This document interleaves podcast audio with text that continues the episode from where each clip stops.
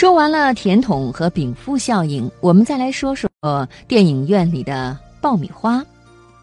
很多消费者认为电影院不得自带食物，却自己经营爆米花，涉嫌垄断。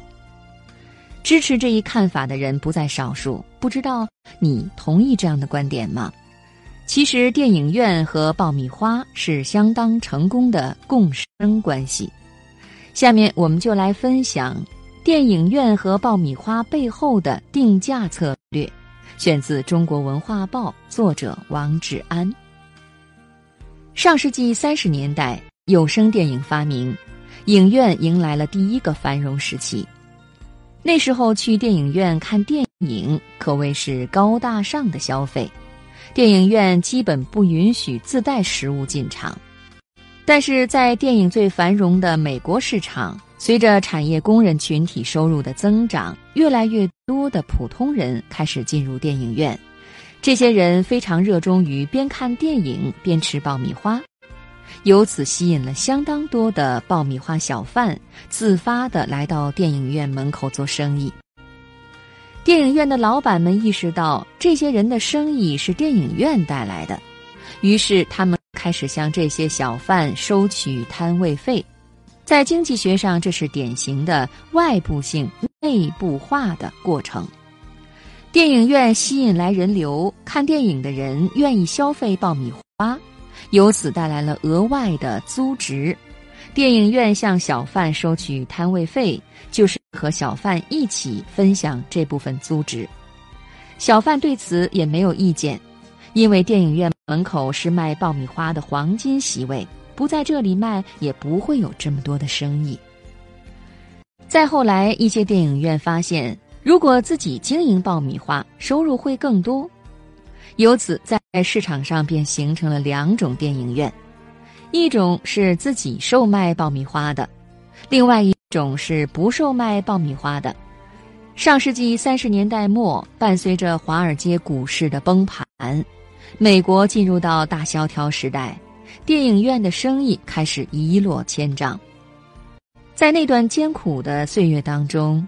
那些自营爆米花的电影院幸存了下来，而那些不卖爆米花的电影院要么倒闭，要么纷纷效仿。从那以后，电影院和爆米花开始了将近百年如胶似漆的关系。到了一九四五年，美国的电影院线吃掉了全国一半的爆米花，而爆米花等零食带来的利润。更是占到电影院线利润的百分之四十，甚至更高。电影院和爆米花再也难以分开。今天，中国城市里的电影院完全拷贝了美国电影院的商业模式，几乎每一家新建的电影院旁边都有自营的爆米花。这一商业模式在中国也非常成功，电影院重新唤醒了人们对爆米花的消费。中国最大的电影院线集团万达影院，爆米花的年利润高达三点九亿元，占全部卖品的百分之七十和整个利润的百分之十。但问题是，这种赚钱的方式是否合理，又是否属于垄断呢？表面上看，影院自营爆米花，但又不让自带食品进入影院。这一规定的确专横，但电影院选择在万千食品中只经营售卖爆米花，这也是经过市场漫长的时间筛选出来的。首先，电影院不许自带食品，是为了防止有些人带一些气味非常强烈的食物进入。规定不许自带食品，是为了维护其他观众的利益。其次，爆米花虽然也是一种食品，但是它的气味芳香很少引起别人的反感。显然，电影院自营的爆米花不算便宜，在北京，大多数爆米花要十五块钱一杯，一桶则要三十块钱。如果从其他地方购买爆米花，价格自然不会这么高。这就是一些人质疑电影院垄断的直接原因。但是如果换一个角度思考，电影票价是五十元，爆米花是三十元，相当于一部分观众花了八十元购买了电影票，而电影院给这部分观众赠送了一桶爆米花。如此看来，实际上爆米花的价格已经成为电影院定价策略的一部分，而爆米花不过是影院根据价格歧视的原理区分观众人群的工具而已。那么，什么是价格歧视呢？商家针对消费者对商品不同的需求弹性，分别制定了不同的价格，这就是价格歧视。而根据不同的人群分别制定不同的价格，会发现很多潜在的顾客。如果仔细观察，去电影院消费爆米花的人主要有两类，一类是恋人，一类是孩子。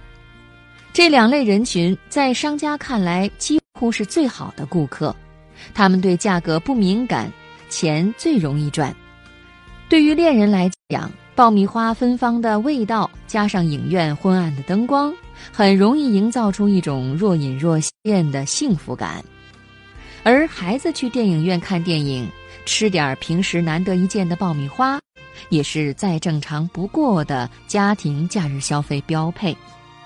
一桶芳香四溢的爆米花就这样构建了一套价格歧视体系。将最愿意花钱的恋人和孩子挑选了出来，把电影票以更高的价格卖了出去。与此同时，影院还可以利用不同的折价系统，如网购、团购，将那些犹犹豫豫、可能因为票价太高而不愿意到电影院来的观众，尽可能吸引到电影院来。需要说明的是，低价打折出售电影票。和通过爆米花将电影票变相提价，这两种价格的定价策略是同一个逻辑，都属于价格歧视。